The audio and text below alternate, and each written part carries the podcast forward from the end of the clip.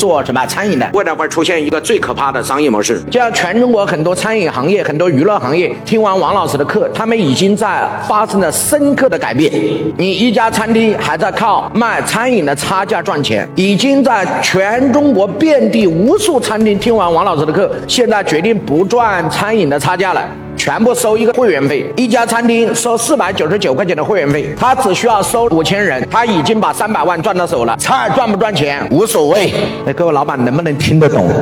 你的菜一个辣椒炒肉卖五十八，我一个辣椒炒肉卖三十块，成本价。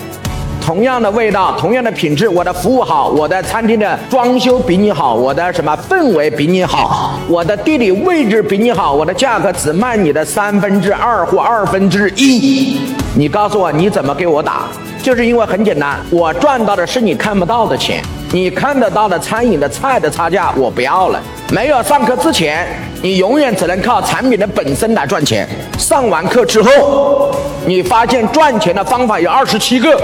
你们今天都需要学习该怎么赚钱，赚什么钱，在哪个点赚钱，如何来设计二十七种钱是怎么来的。这一门功课是所有的老板都要学的。在我这儿，我相信每一点都对你启发都比较巨大。你解决任何一点都不是你用多少钱来换来的，你拿去就可以用。点屏幕下方的这个小黄车，小黄车里面可以直接购买。